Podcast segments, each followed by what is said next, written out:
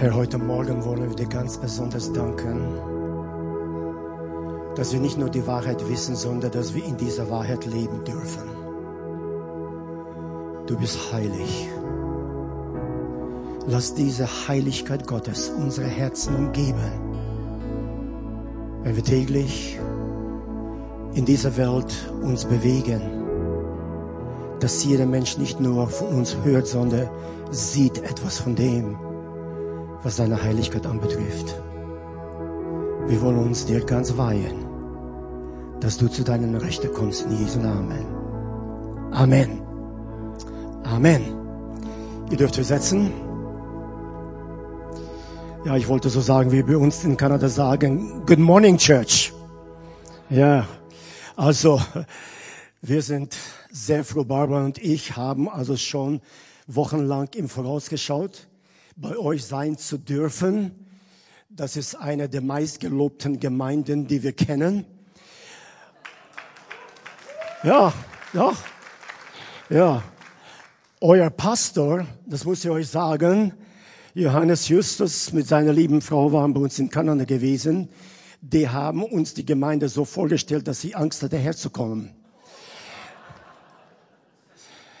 Sie lieben die Gemeinde, sie lieben die Arbeit hier, sie lieben alles, was in der Gemeinde geschieht und sind total begeistert von euch. Und das ist eine Freude, wenn ein Pastor so begeistert ist. Amen. Ja. Und da möchten wir Ihnen ganz herzlich danken für die Einladung heute Morgen. Sie haben uns königlich empfangen und als Prinze bedient. Und weißt du, das kriegst du nicht überall. Ne? Und so haben wir uns sehr, sehr gefreut auf diese Zeit. Auch Albert äh, mit seiner ganzen Kommunikation und äh, hin und her. Also Dankeschön. Ihr habt klasse Leute in eurer Gemeinde, du. Wirklich wahr? Das könnte ein bisschen lauter sein. Come on. Okay. In der Pfingstgemeinde dürfen Amen sagen. Also ist keine Sünde. Keine Sünde, ne? Schön. Ja, und so sind wir jetzt hier und freuen uns sehr, die Gemeinschaft zu pflegen äh, mit den Geschwistern und auch euch kennenzulernen. Weißt du, wir reisen in 40 Länder der Welt und wir kennen so manche Pastoren, so manche Gemeinden, große Gemeinden, ganz große Gemeinden, ganz kleine Gemeinden. Egal wo wir sind. Wir wissen eins, wo der Herr wirkt, da sind wir zu Hause. Und das haben wir heute Morgen so hier erleben dürfen. Ganz herzlichen Dank, Pastor Johannes, Präses des Bundes und ein Freund von uns und mit seiner lieben Frau. Dankeschön für alles, was ihr getan habt. Meine Frau und ich haben gerade goldene Hochzeit gefeiert. Letzte Woche. Ja, Ja, weißt du, es ist immer schön, wenn man die goldene Hochzeit jung feiert. Es gibt Leute, die goldene Hochzeit feiern, wenn sie nicht mehr feiern können. Also das, das, das taugt nichts. Ne? Aber wir haben uns entschieden, wir werden unsere goldene Hochzeit dann feiern, wenn wir es noch gut können. Und das ist uns auch gelungen. Unsere vier, äh, fünf Kinder, das war drei in den Staaten und drei bei uns in Kanada. Es war eine sehr schöne Zeit gewesen und wir haben uns darüber gefreut, dass der uns die Gnade geschenkt hat, 50 Jahre miteinander den Dienst des Herrn zu tun. Es ist ein Vorrecht, es ist eine Gnade. Amen. So. Und heute Morgen will ich euch das Wort Gottes geben.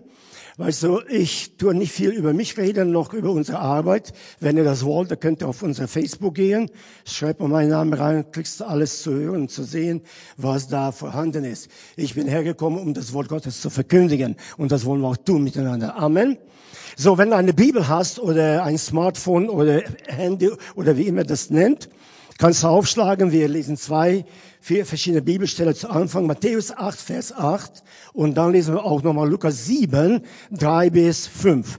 Zwei verschiedene Berichte von zwei verschiedenen, also Evangelisten geschrieben und doch also von verschiedenen Seiten beleuchtete, äh, also Begebenheit, die sich hier zugetragen hat. Da heißt es hier, äh, Matthäus 8, 8, der Hauptmann antwortete und sprach, Herr, ich bin nicht wert, dass du unter mein Dach gehst, sondern sprich nur ein Wort. So wird mein Knecht gesund. Und Lukas schreibt dann also eine mehr umreiche äh, Beschreibung und sagt, als der Hauptmann von Jesus hörte, schickte er einige Ältesten der jüdischen Gemeinde zu ihm. Sie sollten ihn bitten zu kommen und seinen Diener das Leben zu retten oder andere Besitzreise zu heilen. Die Männer gingen zu Jesus und baten ihn inständig, mit ihnen zu kommen. Und hier heißt es jetzt, er ist es wert. Und dieses Er ist es wert ist gegenüber dem, was er sagt, selber von sich selber, ich bin nicht wert. Also es ist interessant, also dieser Wortspiel, äh, wie beide Seiten an der Sehen auch beschreiben, dass du in dieser also bitte erfüllst, sagten sie. Er liebt unser Volk und sogar er hat eine Synagoge für uns gebaut. So. Also zwei Seitenberichte, dieselbe Situation, präsentieren uns etwas ganz Wichtiges. Und hier geht es um die Macht des Wortes. Ich erinnere mich noch dran, als ich nach Deutschland kam und Deutsch lernen sollte, lerne ich immer noch und werde wahrscheinlich nie auslernen. Weißt du, für mich ist es so mit der deutschen Sprache wie viele Männer mit ihren Frauen. Ich liebe die deutsche Sprache, aber beherrsche sie nicht. so geht es mir ungefähr, weißt du. Und das ist nicht so leicht manchmal äh, dann, also wenn man sich immer umstellen muss. Wir reisen 40 Länder der Welt und äh, ich habe übersetzt und da muss ich auf Sie hören, dass Sie das Richtige sagen, weil Sie manchmal so verkehrt also übersetzen und so. Und dann da, da bist du immer drinnen in diesen ganzen Sprachen. Und das ist das erste Wochenende für uns in Deutschland. Und weißt du, das ist genauso, wenn du einen neuen Wagen kaufst, da muss er erstmal eingefahren werden. Und das ist, ist für mich also das erste Wochenende in der deutschen Sprache muss wieder eingefahren werden. Wenn ich das letzte Wochenende kommen würde, da würde es schon besser gehen, weil dann tue ich schon mein bisschen mein Deutsch aufmöbeln. Aber weißt du, heute ist so eine also Probe, also deutsche Probe für heute Morgen für euch. So seid ihr meine Versuchskaninchen. Ne? Aber ihr, ihr versteht ja das, gell? Ja, es versteht ja. Es geht ja. Wunderbar. Also es geht um die Macht des Wortes. Die Macht ist eine gesuchte Sache, ein Element, weißt du, was alle Menschen haben wollen. Und wenn wir darauf schauen, das Geld sagen Menschen hat Macht. Wer Geld hat, der hat Macht so, weißt du, so Großkapital zu haben oder so Aktionäre. Ja, also wenn du das hast, du, dann hast du Macht. Stimmt, aber nicht ganz, ne? Und da gibt es andere, die sagen, nein, nein, nein, du, die Politiker, sie haben Macht. Kannst du dir vorstellen, was die da in Berlin beschlossen haben? Das tut ihr heute Morgen. Ne? Ihr müsst Masken tragen. Also die haben schon Macht. Ne? Die können also etwas äh, sagen und das muss das Volk also folgen. So, also Politiker haben Macht, die Generäle, die, das Militär, die haben Macht. Aber du, davon will ich nicht reden. Und da gibt es andere sagen wieder, du, die Medien, sie haben Macht, ne? weil das sind die Journalisten, weißt du, sie äh, versuchen zumindest eine gewisse Geschichte oder einen gewissen Report zu geben. Und das kann sogar so falsch sein, wie es nur geht. Die Leute glauben es. Ihr sitzt vor dem Fernsehen und ihr schaut also eure Nachrichten und da werdet ihr manipuliert. Kannst mir also glauben, du, da, da, also diese Meinungsbilder, die erzählen uns etwas und das Volk glaubt es. Die haben Macht, du. Das Wort hat Macht. Was du hörst und was du liest, die Worte haben Macht. Aber du, da gibt es so ein Verständnis, dass also das Wort hat Macht, also die Dinge zu erhalten oder destruieren. Aber Gottes Wort ist das einzige, wo wir sehen, dass da eine Macht da ist, das Leben schafft. Seine Worte schaffen Leben. Und das ist so wichtig zu sehen, ja, dass wir nicht das Wort Gottes nur lesen, sondern da ist eine Macht drin, so wie unser Bruder auch sagte. Im Abendmahl feiern wir nicht nur etwas, sondern wir erleben etwas. Da ist die Kraft da, da ist heilende Kraft, da ist aufbauende Kraft. Das sind Dinge da, die unheimlich wichtig sind für unser Leben, nicht nur mitzumachen, sondern mitzuerleben. Und äh, so also, es geht mir heute Morgen um die Macht des Wortes, weil, weißt du, sehr oft sehen wir, dass das Wort nicht mehr die Macht hat, also dass das Wort haben soll. Worte haben Macht, aber auch das Wort Gottes. Und so, hier ist der römische Hauptmann.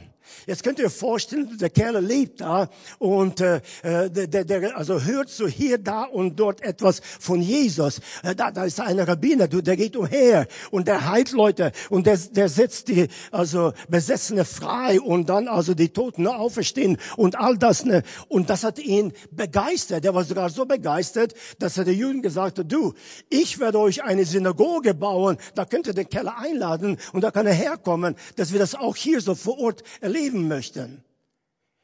Und da sehen wir etwas sehr Interessantes. Sein Diener wird krank. Ich weiß nicht, ob er schon alle Ärzte aufgesucht hat, ob er schon alle Menschen, die ihm zur Verfügung standen, gebraucht hat oder was immer. Aber auf einmal, weißt du, kam ihn in das Herz das Zeugnis von Jesus und die Realität seines Dieners. Er ist schwer krank, er ist todeskrank. Und da hat er die jüdische Ältesten gesammelt und sagt ihnen, hör mal zu, geht mal hin, ich habe gehört, der ist irgendwo in der Nähe, geht mal hin und fragt ihm, ob er so gut sein würde und kommen würde, um meinen Diener zu heilen. Ja, weißt du, es ist sehr interessant, wenn man das nur so liest, dann denkt man, ja, äh, was, was ist denn dabei? Jetzt musst du dir oh, vorstellen, er ist ein Hauptmann. Das ist ein Mann der Autorität. Das ist ein Mann, der sagt zu seinem Diener, gehe und er geht. Und er sagt zu anderen, komm und er kommt. Und der hat eine Autorität und eine Macht. Was immer er sagt, das geschieht in seinem Bereich, seine, also Kompetenz. Und jetzt, also kommt dieser Mann und tut sich zweimal demütigen vor dem Herrn Jesus Christus. Einmal, er sagte, Herr, ich habe es nicht verdient, dass du unter mein Dach kommst. Herr, Jesus den Herrn zu nennen, du, der hat Jesus weit über seine Position gestellt. Ich bin vielleicht Herr hier, aber du bist der Herr über alles. Dir ist alles untertan. Ich habe Zeugnisse gehört, du. Also du kannst die Wellen stillen und du kannst die Kranken heilen, du kannst die Toten auferwecken und was du sagst, geschieht, du. Also diese Macht, du bist der Herr. Und er nennt ihn der Herr vor allen seinen römischen Mitarbeitern. Das ist nicht so einfach. Weißt du, heutzutage die Leute haben so viel Stolz die werden niemals einem die Ehre erweisen und also über ihre eigene Kompetenz, eigene Stellung, eigene Autorität etwas anerkennen zu wollen. Und er tut es. Und an zweiten sehen wir hier, was er noch gemacht hat. Er bittet Jesus. Weißt du, das Bitten ist immer eine Demütigung, sich unterstellen zu irgendetwas. Du weißt ja, was Jesus sagte. Bittet, so wird euch gegeben. Wir haben kleine Kinder, die kommen zu uns und sie bitten, warum denn? Weil sie wissen, dass sie selber nicht in der Lage sind, diese Dinge selber zu erarbeiten oder zu nehmen. So müssen sie sich demütigen, also so gesagt, ne, und äh, unter die Autorität der Eltern sich stellen und sagen, bitte, bitte, bitte, bitte, bitte. Und jetzt ist dieser Hauptmann da, du, und der kommt und sagt, du, ich bitte dich, komm und heile du meinen Diener. Also diese zwei Demütigungen, die hier der Mann erlebt, ist ja was ganz Besonderes. Und für uns persönlich war es sehr wichtig gewesen, dass dieser Mann ein Glauben hatte, das in Israel nicht vorhanden war. Denn er hat nämlich Jesus gebetet um etwas, was andere Leute nicht so verstanden haben. Jesus braucht nicht hier sein, um zu heilen. Jesus heilt per Distanz. Und weißt du, so ist es auch in unserem Leben. Wir haben gerade gehört so, Leute, die Heilung erlebt haben, du. Weißt, es ist interessant, du, dass unser Glaube und unsere Seligkeit nicht bedingt ist, der Präsenz Jesu bei uns zu sein persönlich, sondern wir glauben in der Distanz, dass Jesus, was wir bitten, tun kann, obwohl er vielleicht nicht hier persönlich unter uns ist. Das ist die Macht. Er braucht nicht da sein. Und weißt du, wenn ich das so sehe, dann, dann stelle ich mich vor, weißt du, äh, wie wir eigentlich unser Gott so einschätzen. Unser Gott ist ein guter Gott, solange alles gut geht. Aber wenn die Dinge schief gehen, dann ist unser Gott nicht mehr so guter Gott. Und so haben wir verschiedensten Bilder vor uns, was der Person Gottes anbetrifft. Ich möchte euch mal ganz zurücknehmen, also in das Alte Testament hinein und will euch etwas zeigen, weißt du, weil sehr oft, also kommt es hier so vorne, also dass diese Dinge nicht so äh, wichtig sind für uns oder nicht so geschehen, wie wir es haben wollen. Im Anfang. Genesis. Da heißt es also wunderbar, wie Gott hier es gemacht hat. Und von daher haben wir das Bild, was Jesus tut. In Anfang, also da ist ein lateinisches Wort oder ein Satz, da heißt ex nihilo, nihil, fit. Und das bedeutet aus nichts, nichts. Und jetzt ist Gott da und da ist nichts. Da ist nichts Vorhandenes. Da ist keine Materie da, da ist weder eine Schöpfung da, da ist irgendetwas da, da ist nichts da. Und dieser große Gott, von dem wir gesungen haben, spricht in das Nichts hinein dieses göttliche Fiat. Weißt du, das ist eine also italienische Autofirma, ne? Fiat. Ja, aber weißt du, ist ja gut, dass Sie das, äh, den Namen übernommen haben, denn es heißt, es werde. Italienische Autos immer stehen unter es werde. Es ist noch nicht so weit, aber es werde. Versteht ihr? So, also die Deutschen haben schon bessere Marken, ne? also da sprechen sie immer es werde. Bei den Italienern ist es immer noch es werde. Ne? Eines Tages kommen sie vielleicht so weit, dass sie es haben. Ne? Aber in Zwischenzeit sind Fiat immer noch es werde. Und so, dieses Wort es werde sprach Gott in einen Raum von nichts. Was für eine Energie ist ausgegangen aus dem Munde Gottes, als er sagte, es werde.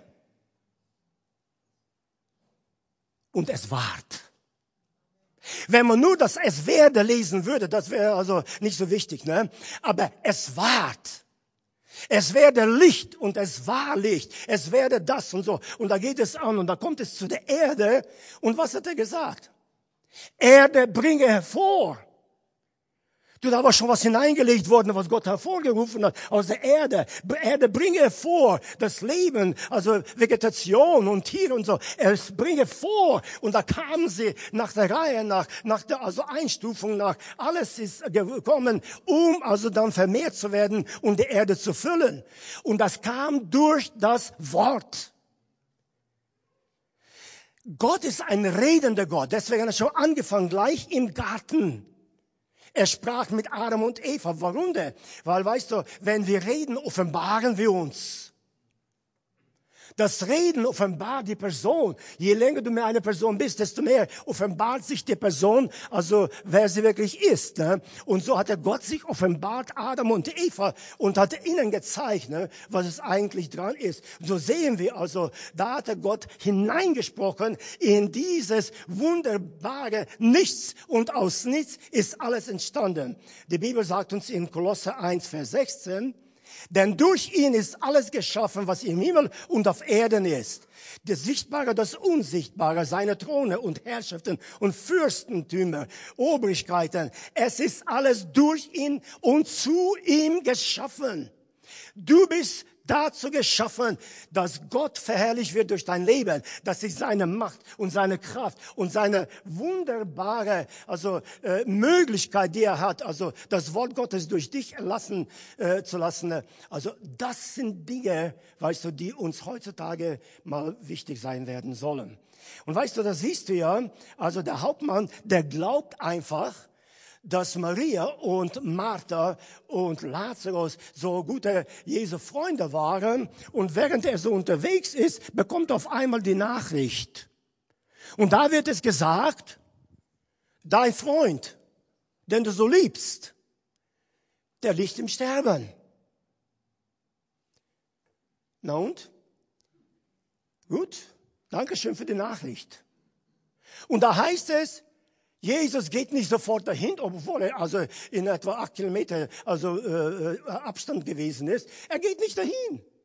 Da sagt die Bibel ganz deutlich, er blieb dort und noch bis zwei Tage ist er dort gewesen, hat er weiter Dienst getan. Weißt du, wenn du hörst als Prediger, wenn ich hörte, du, eine Schwester, ein Bruder liegt im Krankenhaus, also äh, da geht es zu Ende, du, ich schnell ins Auto los, ins Krankenhaus. Man muss da also äh, für die Leute beten, sie salben und, weißt du, über sie das Wort Gottes aussprechen. Und nicht Jesus, du. Der ist zwei Tage noch da gewesen, hat sich da gemütlich gemacht und hat er noch also seine Reden gehalten Garten und so. Oh, und dann sagt er auf einmal, ja, also diese Krankheit ist zwar nicht zum Tode, aber dann, also hängt er an und sagte, Lazarus ist gestorben. Okay, so, was machst du jetzt? Jetzt gehen wir hin. Ja, du gehst nicht nach Galiläa. Du weißt, was letztes Mal dort geschehen ist. Du, du kannst nicht nach Galiläa gehen. Natürlich, wir gehen dahin. Ich muss ihn aufwecken. Von was redest du denn da? Weißt du, die waren ganz durcheinander.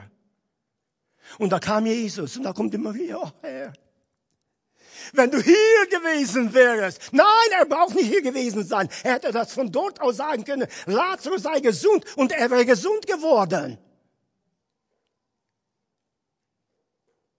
Aber Jesus wartete, weil da ging es um eine Verherrlichung. Weißt du, dass jede Wunde zur Verherrlichung Gottes dienen soll? Ich habe so manche Leute, weißt du, die, die, äh, in Großversammlungen überhaupt, die kommen und sagen, ja, kannst du für mich beten? Ja, wieso? Ich bin krank, natürlich. Aber wieso? Ja, weißt du, mir geht es nicht gut. Mir wäre es viel besser gehen, wenn du für mich beten würdest. Ich sage, dafür bete ich nicht, dass es dir besser geht. Ich werde dafür beten, dass du Gott in deinem Leben durch sein Eingreifen verherrlichen willst. Darum geht es hier halt. Und Jesus sagte, ja, also es geht um die Verherrlichung. Und nun kommt er an und Maria sagt, du, zu spät. Der liegt schon vier Tage im Grab, er stinkt schon. Und da gibt Jesus drei Befehle. Einfach einmal, rollt den Stein weg. Wenn man so Zeit hätte, darüber kann man also jetzt fünf Predigten schreiben über diese drei Befehle. Ne? Rollt den Stein weg. Und da haben sie schnell dran gemacht, ja, also was soll denn das jetzt? Der stinkt schon da drinnen, weißt du, also, ne, roll den Stein weg. Zweiter Befehl. Jesus geht nicht, jetzt ins Grab hinein und da tut eine Mund-zu-Mund-Beatmung machen, dass er diesen Kerl nochmal also ins Leben kriegt. Ne? Kannst dir vorstellen, du, wenn da jemand hineingehen würde und der stinkt schon, der ist schon am Verwesen, da kannst du keine Mundbeatmung mehr machen. Und da sagt uns die Bibel, genauso wie er es von daher tun könnte, tut er jetzt vor dem Grab. Lazarus, komm raus!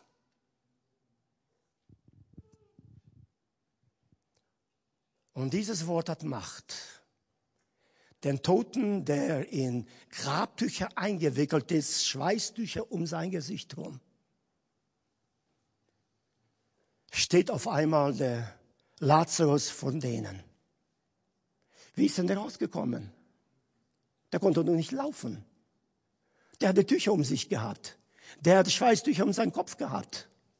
Wie konnte er denn rauskommen? Bei der Macht seines Wortes. Wenn Jesus sagt, komm heraus, dann muss er herauskommen, egal wie er aussieht, egal wie er gebunden ist, egal wie die Sache aussieht. Wenn Jesus sagt, komm heraus, der Befehl Jesu Christi hat Macht, diesen Toten aus seiner Stelle zu heben und ihm vorne vor Jesus zu stellen. Die Macht des Wortes. Und da gibt es einen dritten Befehl. Und dieser dritte Befehl war, löset ihn. Das war nicht die, also der Arbeit Christi, sondern das war die Arbeit seiner Jünger. Und was also ganze Bekehrung, Wiedergeburt, weißt du, und dann Freisetzung zum Menschen, dass sie im Leben loskommen. Weißt du, ich sehe so viele wir predigen Großversammlungen in viele verschiedene Ländern und da kommen Hunderte und Tausende, also je nachdem, wo es ist, ne, kommen nach vorne, du, und da kommen die Leute und wirklich kannst du sehen, die haben Reue und Buße und die bekehren sich und die sind da, du. Aber dann muss etwas geschehen, du. Ist da irgendeine Gebundenheit? Der Mensch muss davon freigesetzt werden, damit er funktionsfähig wird, dass er effektiv arbeiten kann für den Herrn. Ich habe Leute in der Gemeinde, wo ich gedient habe, für 20, 30 Jahre, gläubige Leute, du, die sind nicht von der Stelle gekommen, die haben keinen Beitrag gemacht, die haben es nicht äh, also, äh, irgendwo integriert und eingelassen zu arbeiten. Die kamen und gehen, die kamen und gehen, die kamen und gehen. Und da schaust du das Pastor an, sagst, hör mal zu, du, was, was ist denn da los? Wo, wo ist dann deine Gebundenheit, dass du nicht freigesetzt wirst zu dem Dienst des Herrn, dass du etwas für den Herrn bewegen tust? Mein Motto war immer, die Gemeinde zu mobilisieren, dass jede einzelne persönliche, also Christ, der in unsere Gemeinde kommt und zur Gemeinde gehört, der muss in dem Reich Gottes arbeiten. Denn die Bibel sagt uns, wer der kommt, also wird er uns arbeiten finden und sehen. Und so, also da, sagt er, komm heraus. Warum ist Jesus denn so lange gewartet? Ja, weißt du, die Juden glauben auch bis heute noch, dass die Scheidung zwischen Seele, Geist und Leib in 72 Stunden stattfindet. Wenn du einen Menschen also von Toten aufwächst, der also gerade einen Tag tot ist, ne, ist kein Problem, das haben schon Propheten auch gemacht.